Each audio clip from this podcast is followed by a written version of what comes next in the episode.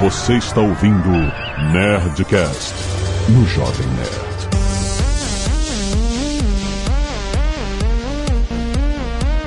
Landa, landa, landa, nerds! Aqui é Alexandre Antônio do Jovem Nerd, esperando começar a chover, porque o Guilherme Camilo está nesse programa e ele pode nos abandonar.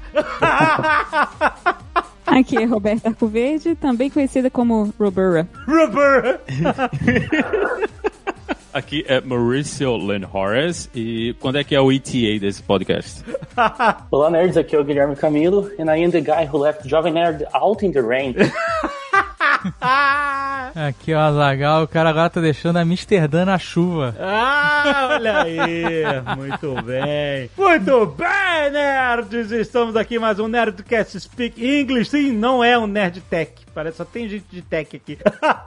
Nós vamos falar justamente com essas pessoas maravilhosas que trabalham com tecnologia para empresas gringas ou na gringa. A Roberta mora no Brasil, mas trabalha para empresa gringa. O Maurício Linhares trabalha nos Estados Unidos para empresa gringa. O Guilherme Camilo, que já trabalhou no Jovem Nerd, quando saiu, estava um dia chuvoso.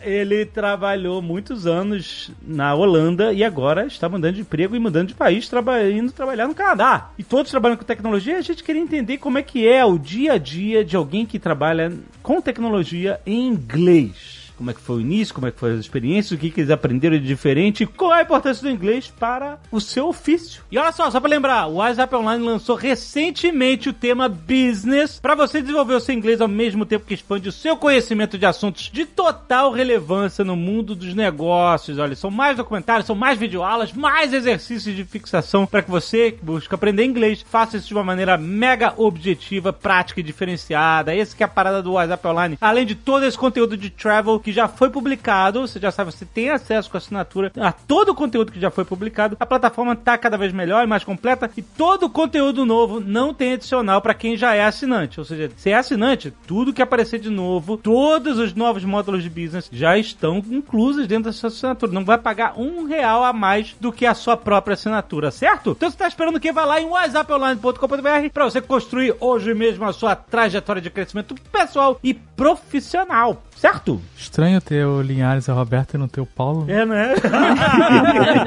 tá muito vazio. Parece o vazio que o Guilherme deixa, né? que isso, gente.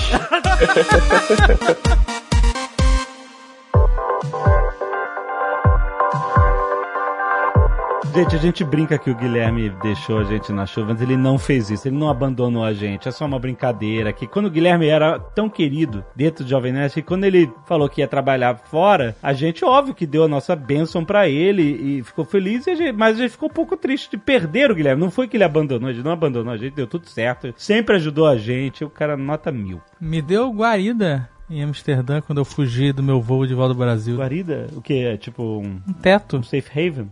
É. ah, tá, um safe house. Sim. É guarida que fala? É guarita. Guarita? Eu não sei, de onde veio essa palavra? Não sei. da minha cabeça. ah, o Guilherme, ele tem uma, uma parada curiosa aí. Ah. Que ele tá seguindo os passos do Caio Gomes. É verdade, hein? Vou te falar. É, agora que vocês estão falando, é, parece mesmo, mas é um, um, grande acaso, cara. É aquela magia do LinkedIn, né? Você foi trabalhar no Booking e na Holanda depois do Caio Gomes, e aí o Caio Gomes se mudou para os Estados Unidos para trabalhar com, na Amazon, e agora você tá indo pro Canadá para trabalhar na Amazon, olha aí. Isso aí. Olha só. Mas é aquela magia do LinkedIn, né? O LinkedIn, ele sempre reitera que você ter o seu LinkedIn atualizado, com as línguas que você fala, com as coisas que você domina em tecnologia, é a sua maior arma que você tem para arrumar alguma coisa fora, né? Então, aconteceu para mim duas vezes já. Eu vou perguntar para todos vocês. Obviamente, me parece de importância para quem deseja trabalhar no exterior que o seu LinkedIn esteja todo em inglês, sempre. Isso aí é básico, né? Isso aí tem que ter mesmo. Você tem que ter toda a explicaçãozinha em inglês e, e às vezes até ajuda dentro do Brasil mesmo, porque é um sinal que você tem pelo menos um domínio básico da linguagem, né? Se você não, não mandou o seu currículo pro Google Translate para traduzir, né? E ficou aquela maçaroca esquisita esquisita,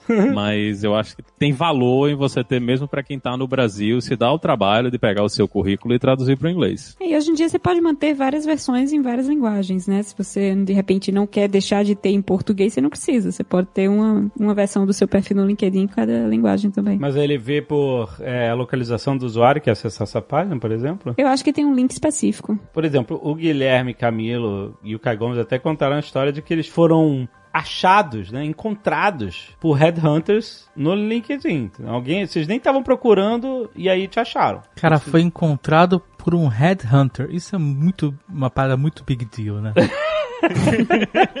tipo assim, você é tão exótico, você é uma criatura profissional tão exótica que um caçador Tem um caçador. te pega, entendeu? Vivo.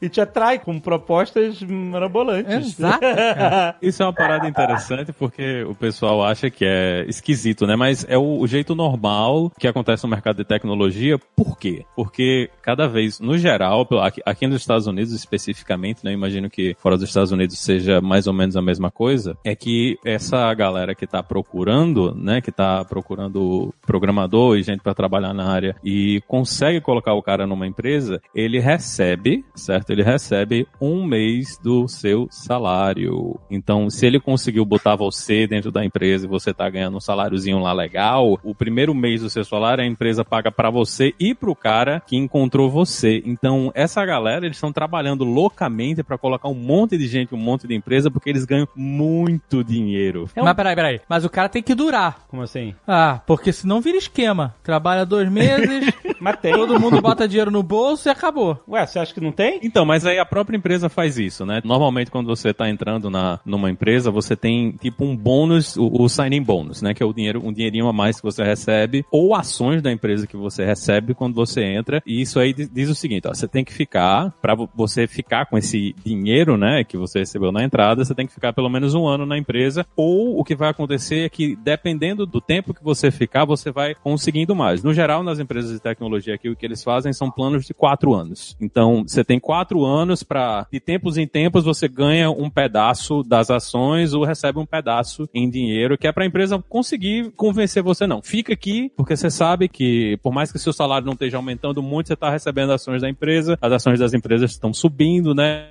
Então, imagina que muitas vezes vale a pena você ficar onde você está só para receber as ações e vender elas depois, que com isso você já vai lucrar um bocado. Então, as empresas têm meios diferentes, mas depois que o cara colocou você na empresa, já era. Não é mais responsabilidade dele, agora é responsabilidade da empresa manter você. E para complementar um pouquinho o que o Maurício estava falando, é bem comum, é óbvio que você não ganha. Normalmente você não ganha ações só quando você entra, mas eles ficam te dando um pouquinho mais a cada um ano, a cada dois anos, pra te tentar te segurar para sempre ali, porque você sempre vai ter alguma ação vestindo daqui, sei lá, dois, quatro anos, sabe? Mas, ó, não é só. é, no caso, a gente tava falando do LinkedIn em inglês. Não é só pra empresa gringa te achar, não. Hoje tem um monte de empresa, principalmente essas empresas mais moderninhas, famosinhas e, e ricas daqui do Brasil, né? Essas fintechs, startups e tal, que você vai olhar o LinkedIn da empresa, o site da empresa, o blog de tecnologia da empresa, é tudo em inglês. Então existe um apelo grande aí, mesmo que você nem queira sair do Brasil e que nem queira trabalhar para empresa fora, queira continuar trabalhando para empresas aqui, para que você também invista em localizar o seu currículo para inglês. Porque, eu imagino que porque ele já tem uma mentalidade de mercado global, né? Ou seja, a startup está começando, não importa onde ela está no mundo, ela está mirando no mercado global. Quando está caçando talentos, principalmente de tecnologia, o, o trabalho remoto é uma realidade bem forte. Então, tu pode estar trabalhando de qualquer lugar no mundo. Então, eles já se apresentam em inglês para tentar criar uma cultura é, global, né? Por exemplo, a gente visitou... A, a Magazine Luiza hoje contrata profissionais é, remotos do mundo inteiro. No mundo inclusive. inteiro, exatamente. É A parte de tecnologia, você diz, né? Também. Eu também, aham. Lembra, na- quando a gente visitou a CD Projekt Red lá na Polônia, pô, é uma empresa polonesa, no coração de Varsóvia, só que a 80% dos funcionários na época que a gente visitou eram de toda a parte do mundo. Era uma empresa global. Então lá, eles, lá dentro da empresa, eles só falam em inglês. É, verdade. é. Inclusive, os poloneses estavam contando pra gente que às vezes um polonês encontrava outro polonês acordou e eles falavam em inglês entre si, pra não ter esse botão de, de desligar, né, Pra se manter dentro da cultura da empresa, porque no momento... Não, teve outro cara que era alemão também. E ele falou que isso acontecia, que ele conversava com os alemães em inglês. É, em inglês também. Ele nem sabia que o cara era alemão. Nem sabia que o cara era alemão, exatamente. porque senão você acaba criando, porque no, no caso deles, né, eles falaram, ah, isso é a cultura da empresa, porque se a gente ficar ah, num cantinho falando em polonês com os poloneses, os alemães falando em alemão com os alemães e tal, você acaba criando uns grupinhos e tal, e eles querem que a empresa seja totalmente integrada sempre. Cara, mas isso se você parar pra pensar é muito interessante, né? É uma empresa da Polônia que faz games AAA aí, mundiais, Aham. onde 80% da força de trabalho da empresa é internacional e o idioma que é falado tem que ser um idioma comum. Isso. Como não dá pra ser mais latim, e ainda bem que não dá pra ser francês, Olha É. lá, francês era o idioma da é agora é o inglês, É. né? Então É é, isso isso, é uma parada, cara, você parar pra pensar, ela é muito doida, né? Muito doido. Que você no Brasil pode trabalhar no CD Projekt Red ou ir pra lá pra Polônia. Nada te impede, a não ser que você não fale inglês. Aí você se fudeu mesmo. Eu tenho um, um amigo que trabalhou durante anos na CD Projekt Red Olha aqui aí. do Brasil. Não, pois é, exatamente. Pra você ver, como trabalho de tecnologia, ele é um trabalho remoto e o trabalho global é inglês, né? É inglês, com certeza. Lesson 32. I'll pretend to read my SEK Ellie. O Guilherme já trabalhou na Irlanda, já trabalhou em Amsterdã, já trabalhou em Israel, é agora no Canadá e tal. E eu queria perguntar pra você nessa, obviamente, sempre em inglês, né? Eu queria perguntar, por exemplo, na Irlanda, óbvio, mas em Amsterdã, em Tel Aviv, você teve a mesma experiência em inglês global dessa cultura da empresa ou foi mais difícil? Assim, no ambiente de trabalho, pode-se dizer que sim. Na, na rua é totalmente diferente, né? Tipo assim, se você comparar, por exemplo, a, a Holanda com o Brasil, tipo, é como se a Holanda falasse inglês como língua materna. Todos os holandeses falam inglês muito bem. É bem tranquilo de se viver aqui sem falar holandês. Tanto que eu tô aqui há cinco anos, basicamente, e o meu holandês é basiquíssimo, assim, sabe? O que, que você sabe pedir em, em holandês na. Olha, o cara vai se denunciar agora. quê? Se essa é essa pergunta pro Caio Gomes, seria complicadinho. Eu não sei, o café, como é que pede o café? Café de artista. Não, é é assim, eu, tipo, eu aprendi essas coisinhas básicas, eu aprendi, mas se você me perguntar se você eu quero café com leite, fudeu, tá ligado? Eu não vou saber te responder. Eu vou, eu vou virar pro inglês e acabou, e o cara vai continuar falando inglês comigo numa boca. Aham. É, é o famoso Ah. for here to go, né? É, cara, tipo, às vezes o que acontece também, porque como a gente, o holandês é uma língua muito complexa e, tipo, ele tem vários fonemas que não existem no português, a partir do momento que eu abri a boca e tentei falar alguma palavra, o cara já percebe, tipo, que Que- esse merda aqui, eu vou falar inglês com ele, sabe? Porque, tipo, Já pro inglês, aham. É, em Tel Aviv era o contrário. Em Tel Aviv, se você chegasse, é claro, eu não- eu não aprendi, eu fiquei só seis meses lá, então eu não aprendi quase, tipo, eu não aprendi duas palavras em hebraico. Só que em Tel Aviv, as pessoas, a segunda maior comunidade, não em Tel Aviv, desculpa, em Israel, a segunda maior comunidade de imigrantes lá são os russos. Então, eles, você, em Tel Aviv, tipo, se você for falar uma outra língua que não seja hebraico, tem que ser russo. É Caraca. sério? Caraca! Dentro da parte mais turística, tipo, nas coisas turísticas, você consegue até se virar em inglês, tipo, sort of, assim. Agora, se você vai no mercado, por exemplo, você vai comprar pão, e, cara, é tipo, você aponta pro pão e pede aquele pão em russo, tipo, e é isso, porque senão o cara ele vai falar, sai daqui, tá ligado? Eu não sei o que está acontecendo aqui, não. Caraca. É, agora, dentro do ambiente de trabalho mesmo, sim, o ambiente de trabalho sempre foi em inglês. É, eu percebia, havia uma grande diferença entre os ambientes de trabalho, mesmo sendo a mesma empresa, sabe, eu- e teoricamente para ser a mesma cultura, existia uma grande diferença entre Amsterdã e Tel Aviv, mas basicamente pelo que eu tava falando antes, dos holandeses estarem acostumados a falar inglês o tempo todo, os israelenses não. Os israelenses eles tinham uma, uma dificuldade um pouco maior de chegar no escritório e virar aquela chavinha, tipo assim, tá, aqui dentro dessas quatro paredes a gente fala inglês. A partir do momento que você saiu na rua, é hebraico o tempo todo, sabe? Mas aí eles lá, eles tinham o costume de falar hebraico entre si dentro do ambiente de trabalho. Sim, até é, eventualmente sim, principalmente no começo, que eles estavam se adaptando a trabalhar com pessoas de fora tal. É, quando eu trabalhei lá, a gente era um time de seis pessoas que saímos aqui de Amsterdã e fomos para Tel Aviv para poder fazer o onboarding dessa galera. É, e a gente é que tentou, tipo, parte do nosso trabalho era meio que ensinar para essa galera nova a cultura da empresa. Então, esse negócio de você tentar incluir todo mundo numa reunião tal, porque, cara, era uma merda. Imagina, a gente se senta numa sala de reunião e tá todo mundo falando hebraico, então a gente acaba tentando empurrar a galera, vamos falar inglês, é, tipo, tentar incluir todo mundo aí e por mais difícil que fosse,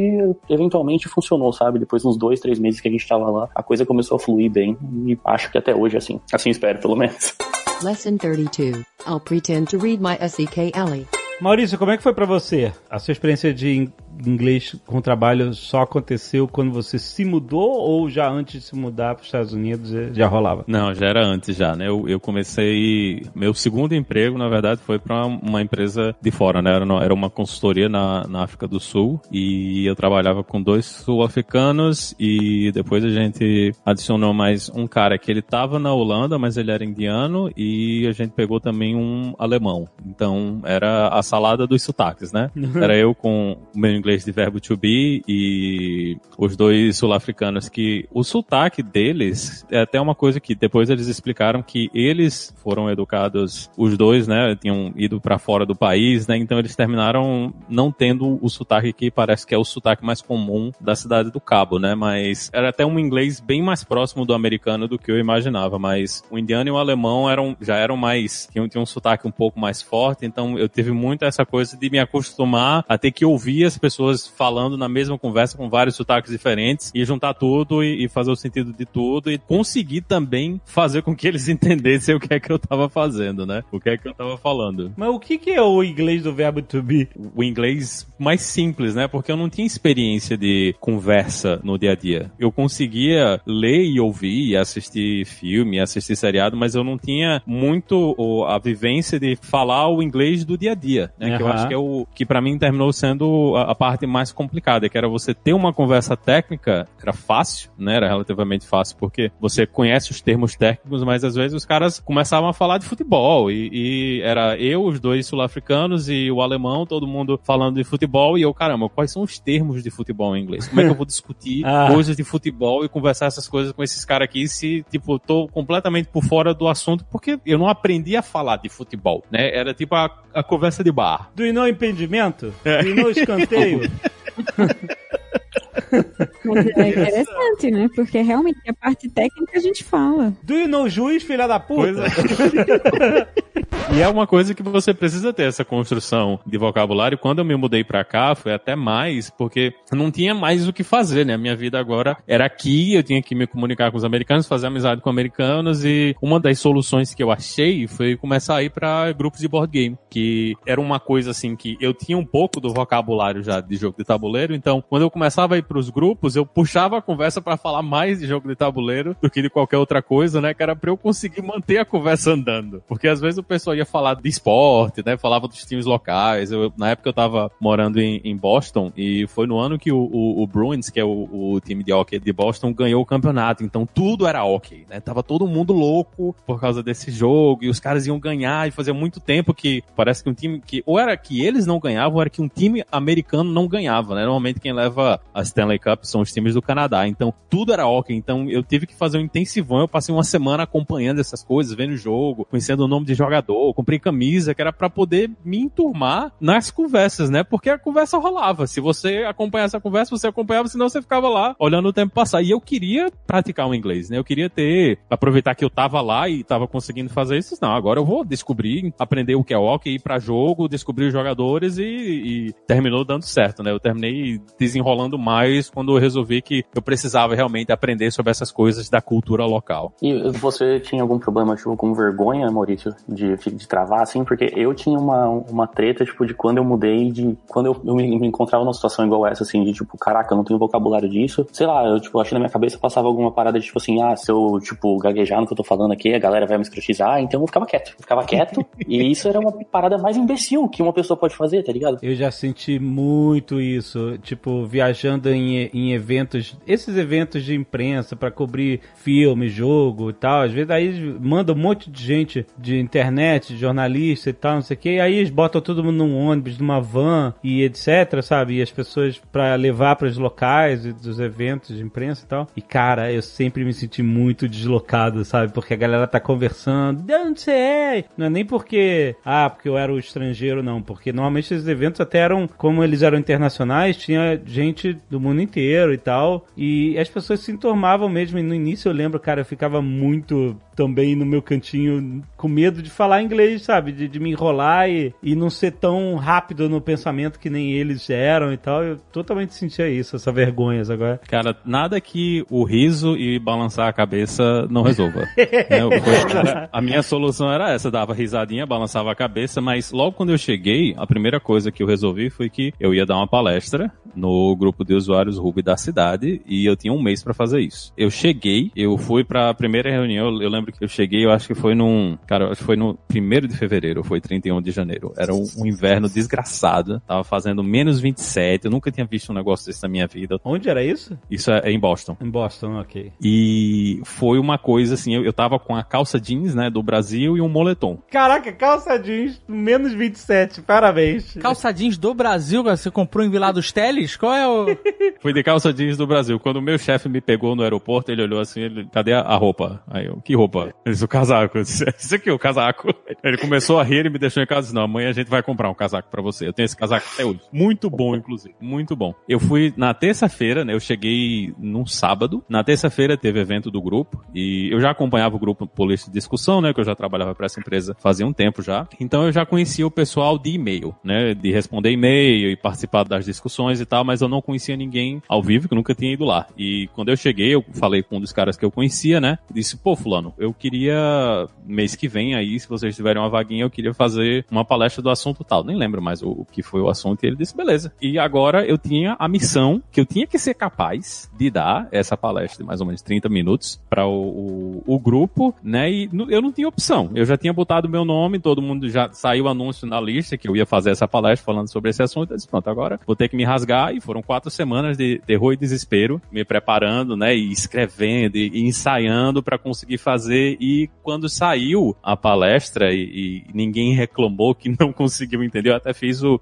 o comentário que é, é um comentário, inclusive, que você não deve fazer, que, ah, o meu inglês não é muito bom, então se vocês tiverem dificuldade, por favor, perguntem. Não façam esse tipo de comentário, minha gente, não é legal. Não é legal pra você e não é legal pra galera. Por quê? Porque é chato você ficar se depreciando num, num momento desses. Porque você, principalmente quando a gente tá trabalhando em tecnologia, a gente tá lidando com gente de vários lugares do mundo todo e até lá dentro, né? O pessoal da região, em Boston e Cambridge, eles não pronunciam muito o R, né? Então, não se diz car em, em Boston, se diz car. Uhum. Aí você não vai pro market, você vai pro market. Caceta. Sotaque é sotaque, né? É, é uma coisa que é, é, é natural, é comum, todo mundo vai ter. Então, é melhor que você não fique se desculpando, porque você termina criando uma expectativa negativa para a apresentação que você tá fazendo. É melhor você ir lá e meter a cara e fazer, e é isso mesmo. tá Entendendo? Eu acho que a- hoje, hoje eu tenho muito mais essa sensação de que aqui, e, e eu imagino que fora seja também a mesma coisa, que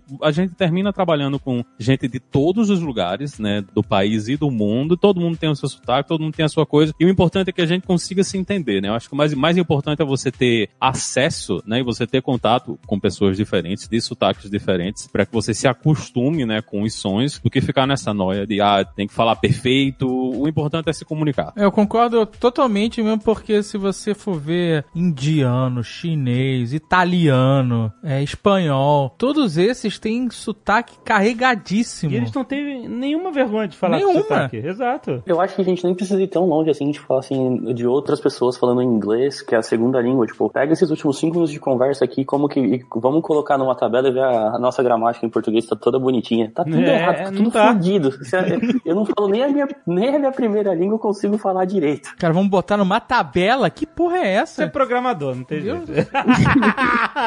Não, mas é engraçado como a minha experiência é completamente diferente da do Linhares, porque eu falei muito inglês em palestra, em inglês técnico, acadêmico, por causa do mestrado, antes de trabalhar para empresa de fora, né? Porque a gente só escrevia artigo em inglês, eu viajei muito para apresentar trabalho na Hungria, no Havaí, então era sempre apresentando inglês e para mim isso era tranquilo. Quando eu comecei a trabalhar para empresa da gringa, que eu tinha que conversar mais o inglês coloquial do dia a dia, aí é que eu começava a derrapar, entendeu? Aí é que apareciam as coisas onde, eita, não sei como falar isso, então eu falo errado, sabe? Eu paguei altos micos né, no começo da empresa com coisa que eu achava que era um negócio, era outro. Quer ver um exemplo? Em que eu fico irritadíssima. No break. No break é uma coisa que em português a gente chama de no break, não tem um nome em português, mas no Brasil a gente compra e chama de no break e na gringa é UPS. Não. Hã? Não! É, UPS, o nome é UPS. Não é no break? I want a no break.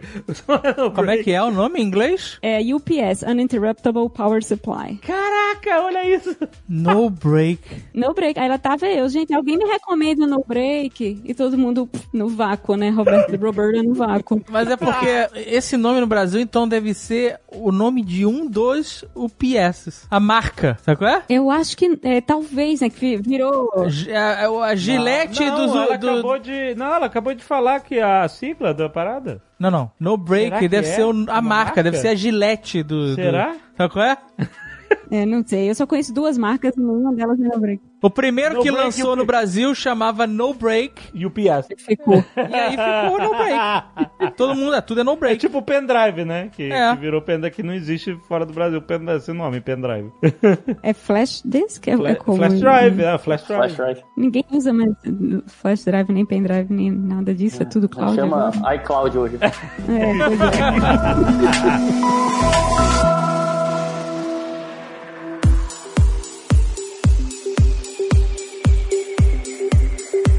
Engraçado uma coisa que os brasileiros têm na gringa, que é o negócio do nome. Porque a Roberta até brincou no início, que é Roberta. Roberta.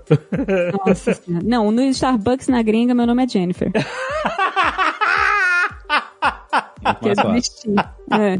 Então, é isso que eu queria perguntar é sobre adotar versões do seu próprio nome. Porque, por exemplo, eu, o pessoal tava, teve algum, a galera que brincou comigo que na entrevista aí com o Neil deGrasse Tyson, eu falei, ah, my name is Alexander. Aí a galera, Alexander, Alexander, ficaram escrevendo Alexander. Tipo, assim, eu, eu realmente não me importo de inglesar o meu nome, porque eles, primeiro, eles têm esse nome em inglês, Alexander. Então é mais fácil eles entenderem. Se eu falar My name is Alexandre, imediatamente o cara já esqueceu e não sabe qual é o meu nome. Porque não estão acostumados a essa pronúncia. Então eu não me importo em, em pronunciar o meu nome como eles conhecem é, em inglês. O Caio Gomes, por exemplo, ele diz que para as pessoas saberem pronunciar, entender qual é a pronúncia do nome dele, ele não escreve Caio, C-A-I-O. Ele escreve Kyle, K-Y-L-E, que é um nome completamente diferente em grafia do nome dele, mas a pronúncia se aproxima muito, Kyle. E se Ah, ele- eu quando vou em, em viagem, em hotel, essas coisas, eu boto Dave. D-A-V-E. D-A-V-E, porque quando eles leem seu nome D-I... Não, se D-I-V-E, escrever como é, fudeu. D, Div? Não, é- é- eles não chamam, é, vira um momento. Deixa de ser o cara tentando me chamar pra um momento de explicação e Ah, entendimento do que tá acontecendo. Exato. Experimenta ser Guilherme pra você ver na gringa como que merda que é. Ô, ô, meu filho, Guilherme tá tão fácil. Imagine Maurício Linhares de Aragão. Aí, que é legal. Maurício Nenhum. Linhares de Aragão, ó, nota 10. Eu fui alugar um carro antes de ontem. Cheguei lá, eu tinha feito o aluguel pelo site de viagens Azulzinho. Cheguei lá na empresa pra pegar o carro. A mulher pediu a minha carteira de habilitação. Eu dei a carteira de habilitação. E ela pediu o cartão, eu dei o cartão. Ela olhou assim, não, seu nome não tá igual ao nome do cartão. Eu, como assim, minha senhora? Ela disse, não, no seu cartão tem M de Aragão Júnior. E na sua habilitação é Maurício Linhares de Aragão Júnior. Então, aqui esse M de Aragão pode ser qualquer outra pessoa, não tem nenhuma garantia que é você. Eu disse, agora, minha senhora? Ela disse, agora você não vai poder alugar o carro. Eu disse, como assim? Eu já paguei, já cobrou no meu cartão, vocês já pegaram o dinheiro, e agora? Ela disse, aí você fala com a empresa azulzinha aí e resolve. E eu não pude alugar o carro. Empresa azulzinha de, de coisa, é do Guilherme. Pois é. Isso, isso Tem é pelo menos parada. 15 dias que eu não tô mais contratado. Ah.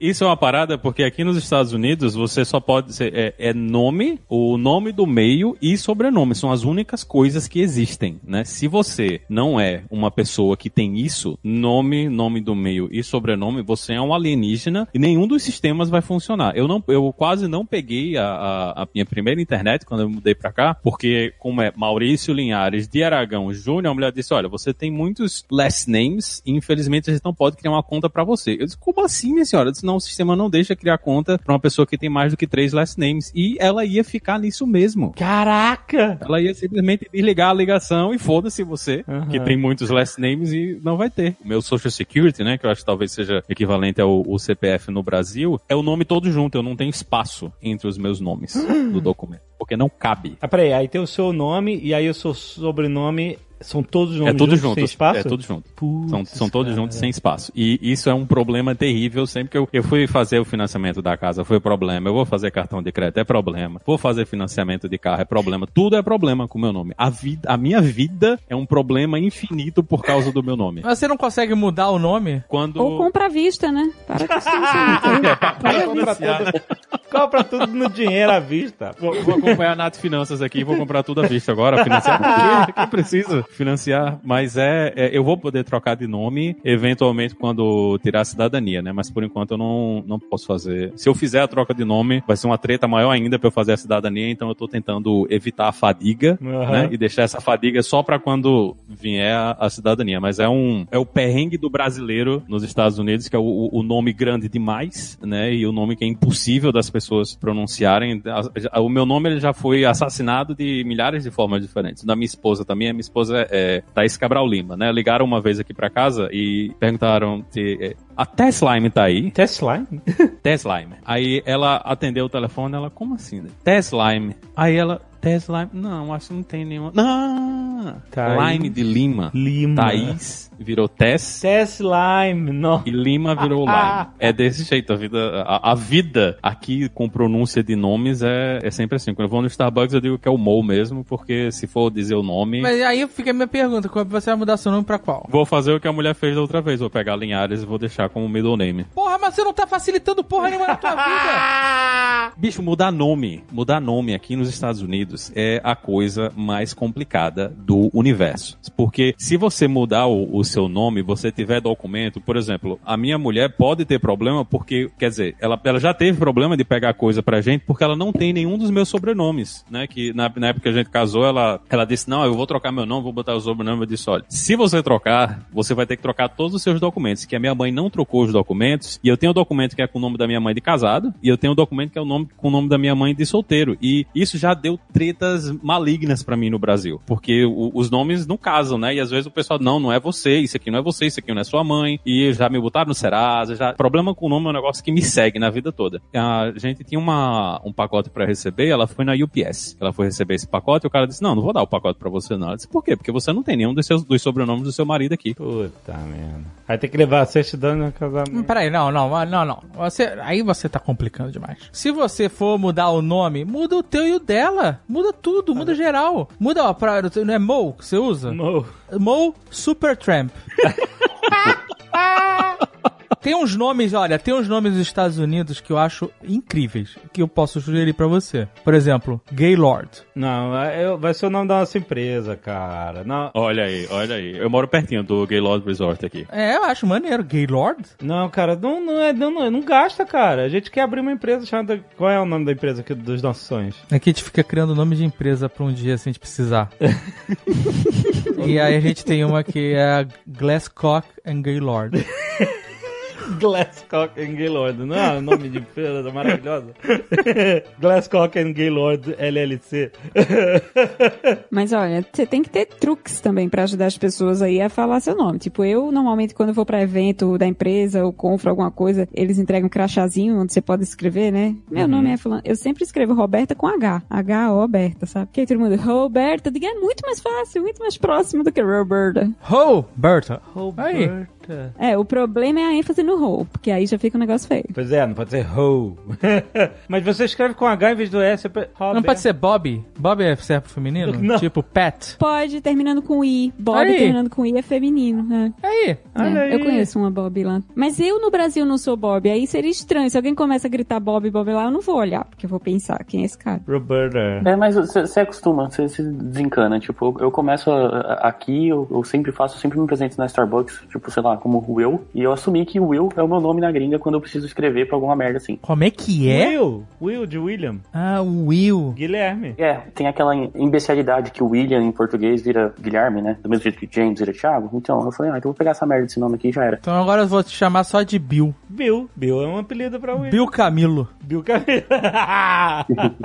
não, mas o seu nome as pessoas piram quando Guilherme.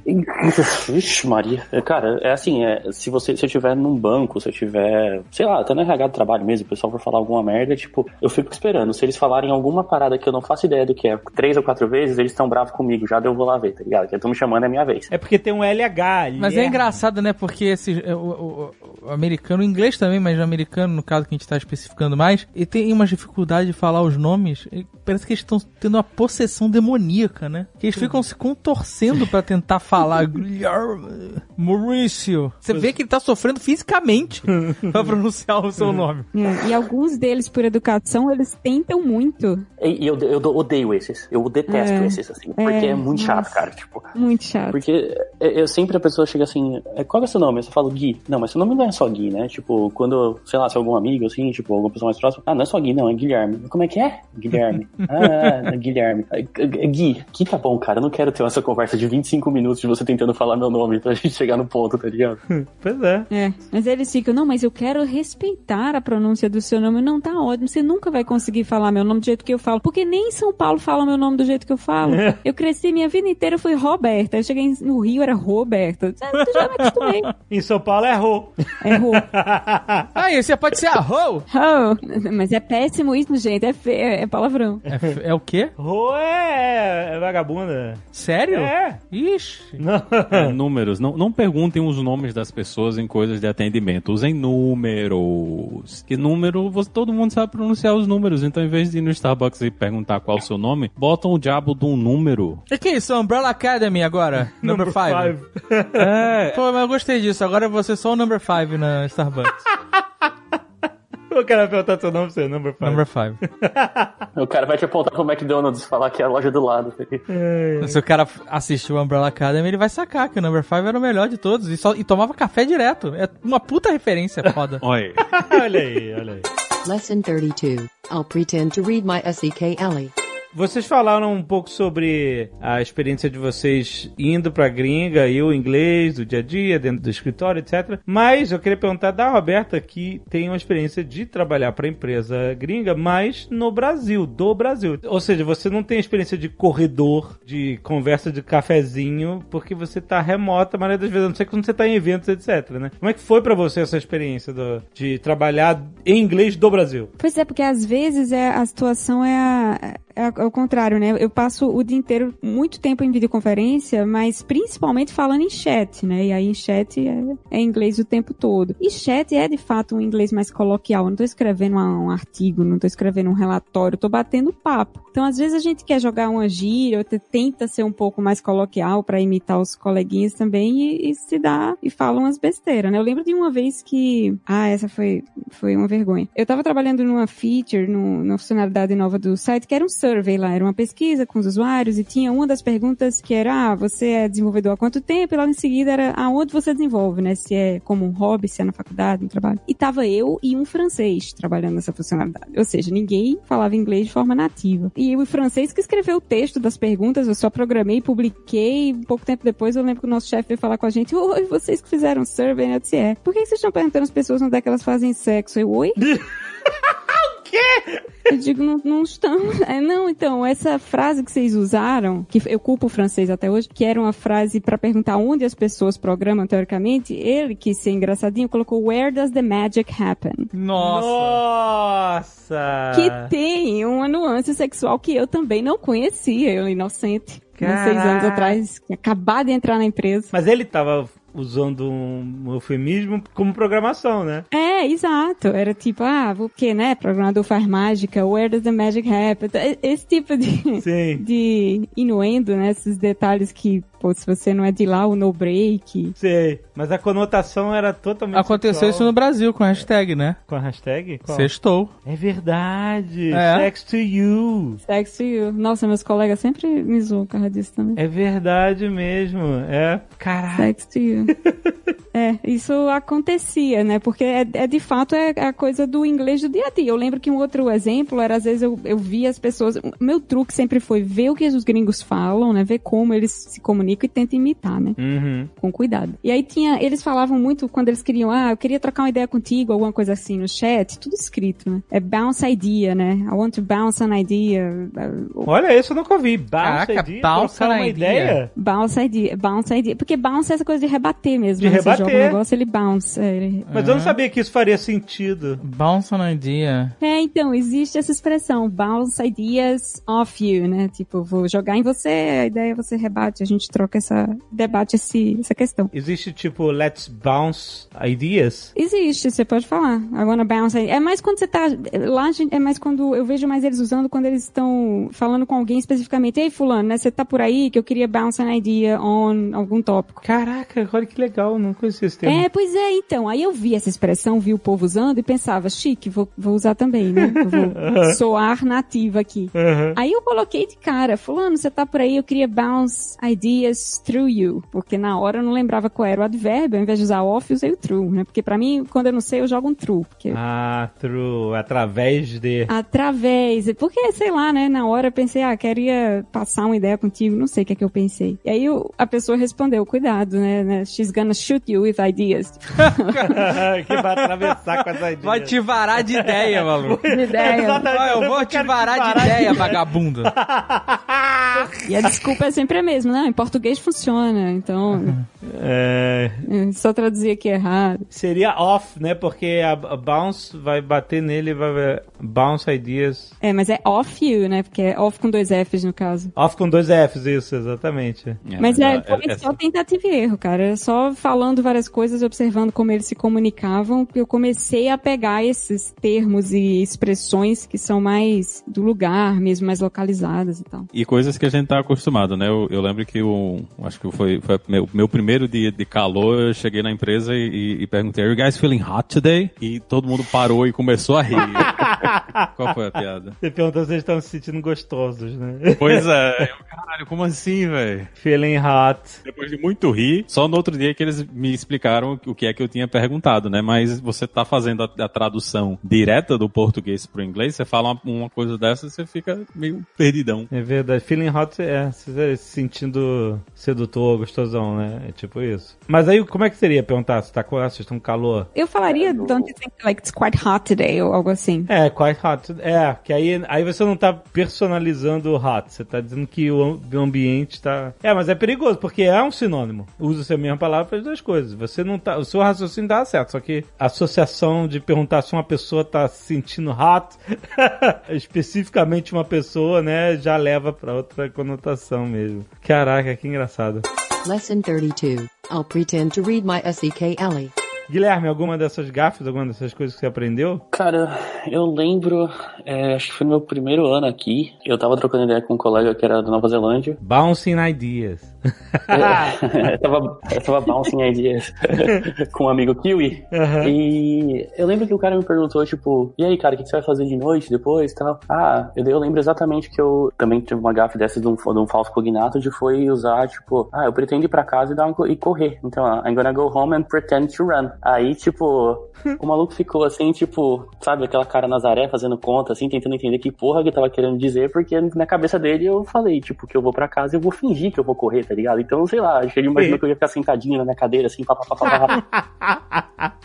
Tipo assim, eu percebi, hum, tipo, alguns segundos depois, tá ligado? Mas foi, tipo, rolou aqueles segundos de awkwardness, assim, daí eu falei, bicho, o que que tá acontecendo aqui? Daí ele, ah, eu errei, eu errei a palavra, né, dele? Aham, não fez sentido nenhum. Ah, tá, não, peraí, eu falei, ó, daí eu falei direitinho, foi isso. Mas essas paradas vão acontecer e, cara, tipo, é bem como a gente falou lá atrás, você vai errar, tipo, shake it off, tá ligado? Vai, vai acontecer, tá tudo bem, e nem encana com isso. Eu acho que isso é uma dica bem boa para até pra entrevista também, tá ligado? Quando você for fazer entrevistas, tipo, em inglês, você vai errar. Você vai errar. A pessoa vai perguntar coisas pra você que provavelmente você não, não vai entender 100%. Não tem problema nenhum em você, tipo, simplesmente abrir o jogo e falar assim, olha, eu não entendi 100% o que, que você tá esperando que eu responda aqui, o que, onde você quer que eu chegue. Tipo, tem como você clarificar? Clarificar. Ligou? O cara tá pensando em inglês. Já, é clarify. maluca. Esclarecer, né? Seria. É, esclarecer. Assim, o- uma coisa que eu sempre faço quando alguém me pergunta, em entrevistas de emprego também, ou então no dia a dia no trabalho, se alguém me fala alguma coisa que ele falou uma vez, falou duas, e eu acabei não continuando entendendo, pode perguntar e falar assim, olha, não entendi, tem como você me explicar o que é? Ou então, sei lá, você quer perguntar pro cara como é que fala pires, daquele da xícara, tá ligado? Você não sabe, você não sabe como é que fala pires. Você fala assim, mano, como é que é o nome daquele pratinho pequenininho que vai embaixo da xícara? Você fala da maneira mais estúpida, a pessoa vai te entender e ela vai te falar, sabe? Vai, exatamente, legal, né? Aliás, como é que é o nome do Pires? Saucer. Saucer? De Flying Saucer? Uhum. de pouco de molho. Por quê? Você põe molho nos, nos pires? Não faço a mínima ideia. é, isso. Aqui, olha lá. Middle Ages, a saucer was used for serving condiments and sauces. Olha aí! Caraca! E o chá é um, é um tipo de sócio. Tem graça, mas é. Isso era uma coisa que eu fazia muito, era tirar foto das coisas e perguntar a galera o que é que era, né? Porque muitas vezes eu queria falar e eu não sei o nome dessa coisa em inglês. E às vezes eu tirava foto e, e, e mandava e teve uma que eu acho que foi, provavelmente foi uma das, das minhas maiores vergonhas históricas no chat da empresa, foi que eu tava tentando limpar a banheira do apartamento, né, Thaís? Eu me mudei um pouco antes de Thaís e para deixar a casa toda pronta antes dela chegar, né, eu disse, não, vou limpar tudo para não parecer que é um chiqueiro, né, que eu tava morando sozinho no, no apartamento. E eu comprei um negócio desses de, de pressão para limpar, né, a, tipo um, uma água sanitáriazinha que você aperta e ele sai. E eu não tava conseguindo fazer sair, eu tava apertando e nada funcionava. Aí eu saí, comprei o primeiro, né, eu morava pertinho da conveniência. Aí comprei o primeiro, voltei para casa, apertei, apertei, não saiu. Aí desci, foi lá, peguei o segundo, voltei para casa, apertei, apertei, apertei. Eu disse: ah, não, não é possível que dois estejam sem funcionar, né? Aí eu tirei foto do bicho, né? O, acho que era um index, sei lá, um Clorox da vida, agora não lembro mais qual era o que eu peguei. E tirei foto dele e expliquei pro pessoal, disse, olha, eu tô apertando aqui e não tá saindo nada, como é que eu faço para usar esse negócio? Ele disse, tu tentou virar o bico, né? Que você vira o bico dele pra direita, né? E, e ele abre, porque ele fica fechado, que é porque se uma criança pegar, a criança não vai saber virar o bico. E eu não, não tinha a menor ideia de que era assim que essas coisas funcionavam, porque no Brasil eu tava acostumado, você pega, né? E, e, e Brasil é, parece que é tudo anos 80, né? Que se a criança Não, pô, quiser. tudo aqui tem- tem, tem- esse bico assim também. Tu que não fazia Mas- faxina aqui no Brasil. Pode ser também. Não, não sabia, usei o bico e, e era sempre assim. A minha vivência nos Estados Unidos era sempre ir no chat da empresa e, e perguntando, né? E mandando mensagem pra galera, gente, como é que eu faço isso? O que é que eu uso pra comprar, limpar isso? Como é que eu uso? Porque é era muita coisa pra aprender e, e várias coisas que eles fazem diferente da gente, né? E, e você tem que se acostumar com os novos meios. Teve um outro no chat que eu lembrei agora.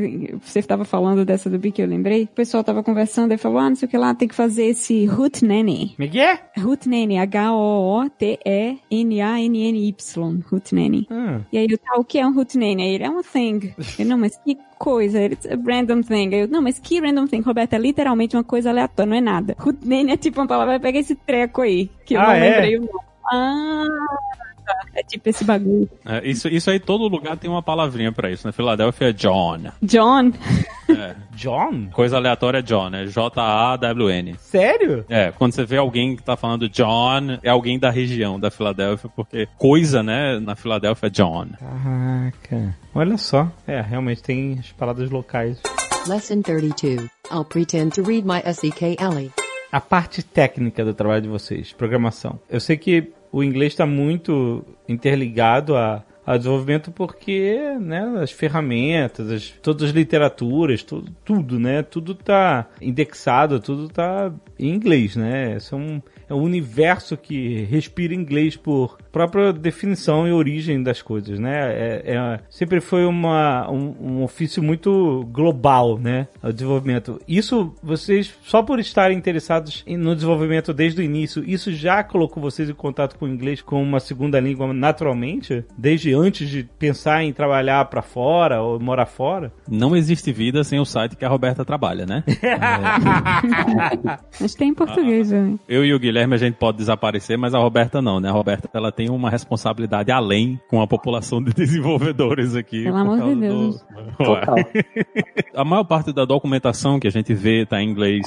A produção de livros, eles normalmente são escritos primeiro em inglês e depois vão ser traduzidos. Há muito termo técnico, tudo sai direto do inglês. E como a gente está trabalhando com um- gente de todos os lugares, né? Como vocês falaram aí Project Red e, e o pessoal que está na Europa, normalmente vai estar se comunicando em inglês, então termina virando a, a língua padrão para tudo, né? Então, quando você não tem acesso, você termina perdendo contato com muitas dessas coisas, inclusive perdendo contato com as comunidades, né? A gente tem comunidades gigantescas aí de gente de todo mundo que se reúne para discutir coisas, para fazer evento e no fim, se você não, não conhece pelo menos o básico, né? Você não consegue ler e entender as pessoas falando inglês, você realmente está perdendo muita coisa na área. Então é, é muito importante mesmo que as pessoas tenham o domínio pelo menos mais básico do inglês. É, e as próprias ferramentas que a gente usa para trabalhar, as linguagens, as bibliotecas, enfim, todo ferramental é, é em inglês. O que acontece às vezes, inclusive, é a gente aprender uma palavra aqui, pronunciar ela errado, aí sai e leva a pronúncia errada para fora também, né? É o MySQL, por exemplo, tipo, eu demorei um ano para entender os, os gringos falando isso daí.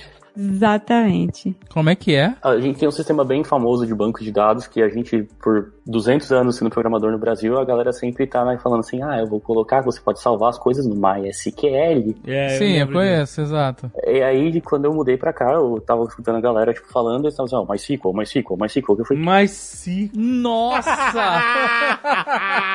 E daí, tipo, sempre rolava aquela, tipo, sabe, eu tava na minha cabeça escutando uma frase, mas, tipo, de fato eu tava entendendo três fases pra trás, tá ligado? Que eu tava tentando traduzir pra ainda pra mim.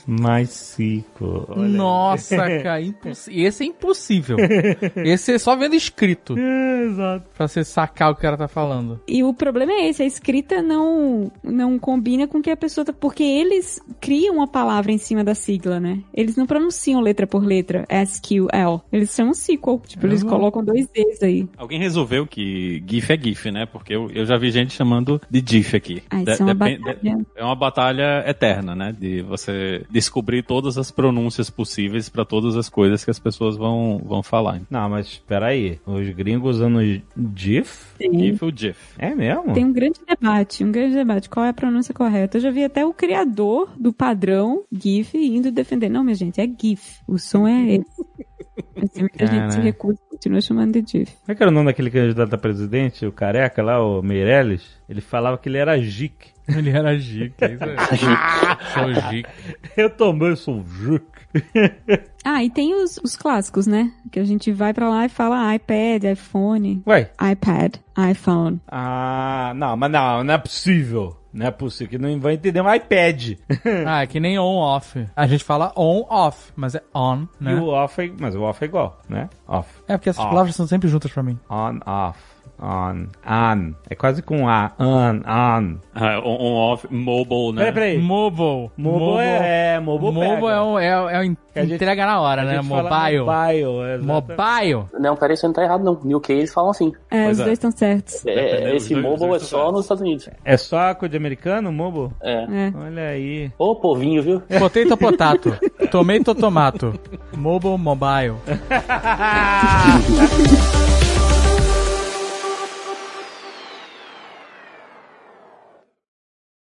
Este Nerdcast foi editado por Radiofobia, podcast e multimídia.